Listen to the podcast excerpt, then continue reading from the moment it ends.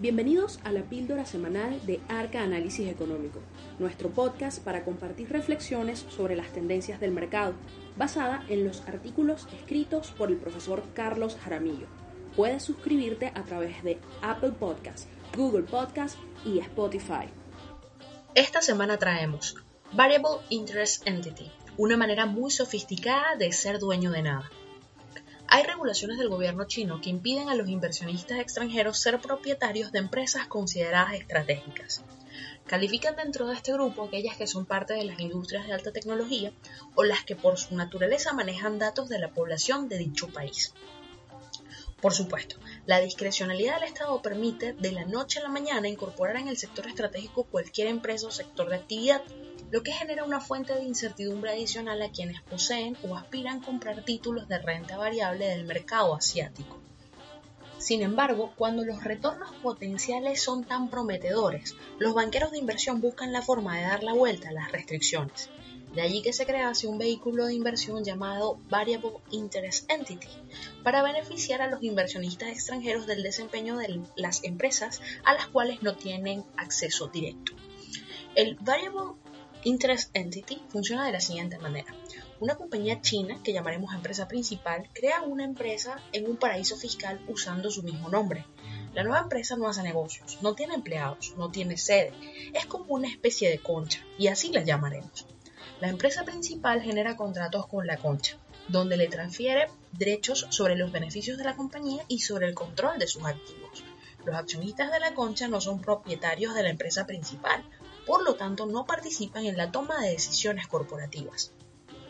Las acciones de la empresa Concha se registran en una bolsa de valores bajo el nombre de la empresa principal, pero en los prospectos de venta queda claro que quien compra acciones de esta compañía lo que está adquiriendo son los derechos de la empresa registrada en el paraíso fiscal. La gran mayoría de las empresas chinas que cotizan en la bolsa de Nueva York lo hacen bajo este esquema y los inversionistas institucionales conocen o dicen conocer las implicaciones del mismo, los pequeños inversionistas seguramente compran acciones de la empresa Concha sin preocuparse mucho del tema. 2 billones de dólares en acciones se cotizan en la Bolsa de Valores de Nueva York bajo este esquema. El Variable Interest Entity tiene dos grandes debilidades. La primera de ellas es que esta estructura no es legal bajo la ley china. Existe un principio universal del derecho que postula que un contrato diseñado para dejar sin efecto una ley es nulo e inaplicable. La segunda es que los accionistas de la compañía Concha no son propietarios de la empresa principal, por lo tanto sus activos les pueden ser confiscados sin previo aviso y sin compensación alguna. Ya hubo antecedentes importantes en este sentido, cuando en el año 2011 Jack Ma, el CEO de Yahoo, transfirió el 100% de la propiedad de Alipay, de la empresa Alibaba, a una a nombre propio, perjudicando a los accionistas de Yahoo que poseían el 43% de Alibaba Variable Interest Entity. El gobierno chino se ha hecho la vista gorda con este tipo de vehículos, tratando de mantener un equilibrio muy frágil entre la necesidad de atraer capitalistas a China para desapalancar sus empresas nacionales, evitar que grupos económicos poderosos se transformen en actores políticos que jueguen en contra del Partido Comunista chino y ganar ventaja frente a Estados Unidos y la Unión Europea en el juego de poder de la multipolaridad.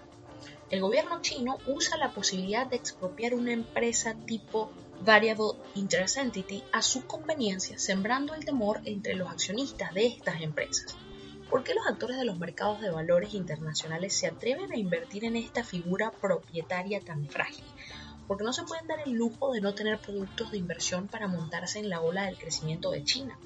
Adicionalmente, han recibido mensajes confusos de los reguladores financieros y de los diseñadores de las normas contables que se aplican actualmente no ha habido un ente regulador que se haya pronunciado en contra de este mecanismo o haya exigido que se difunda más claramente la naturaleza de su fragilidad.